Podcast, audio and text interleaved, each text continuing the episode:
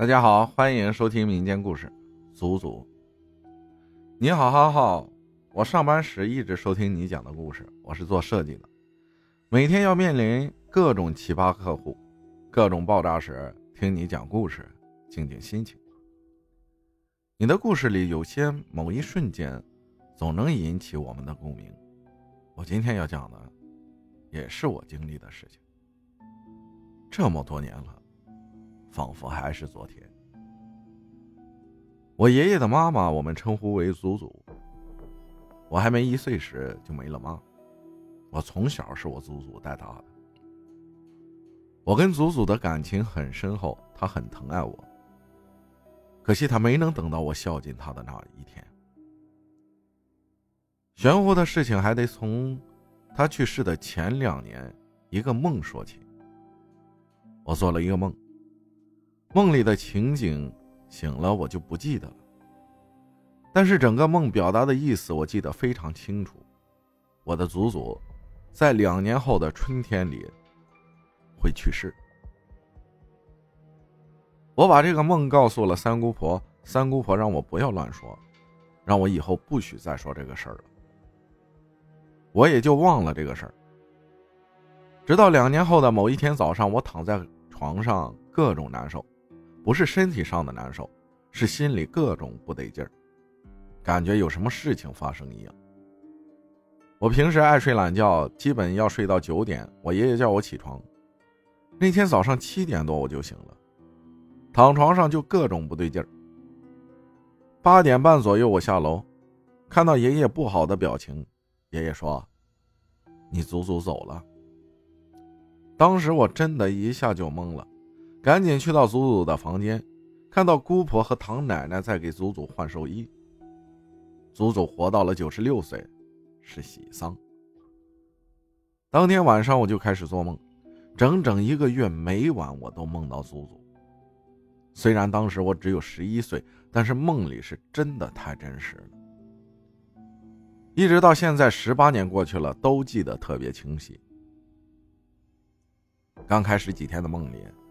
我不能接受祖祖去世，各种哭的死去活来的，把祖祖硬生生哭活了过来。我知道他一直放心不下我，我还那么小，以后怎么办呢？梦到他过奈何桥，我不让他过去，我说你过去了就不会记得我了。各种撒泼打滚不让他过去，梦到了好多个场景，我各种哭，让他不能好好的走。坚持要让他回来。后面祖祖没办法，我的梦开始改变了。在梦里，祖祖让我骑着一个三轮车载着他，送他去一个地方。一直骑啊骑，在一条路上走了很久很久。路边有一个小房子，祖祖让我把他送到房子里面去。我把祖祖送进去，祖祖说他以后就住在这儿了，他不回去了，让我快回去，要乖要听话。然后我走出小房子，骑上车，开始往回走。走了一段路后，我突然就明白过来了，祖祖是真的离开我了。我又返回去找祖祖，再次来到那个小房子。我进去，里面已经什么都没有了，就是漆黑的一个破烂空房子。不是祖祖进去时里面灯火通明、能住人的样子。还梦到我亲自送他走一条很漫长的路。一直走到了路的尽头，在尽头突然出现了一条通往天上的路。我看着祖祖一个人走上了那条路，他走过的地方就消失了。我真的强烈有那种感觉，祖祖是我亲自送走了。直到最后一个梦，梦里我和爸爸去街上，祖祖突然出现叫我。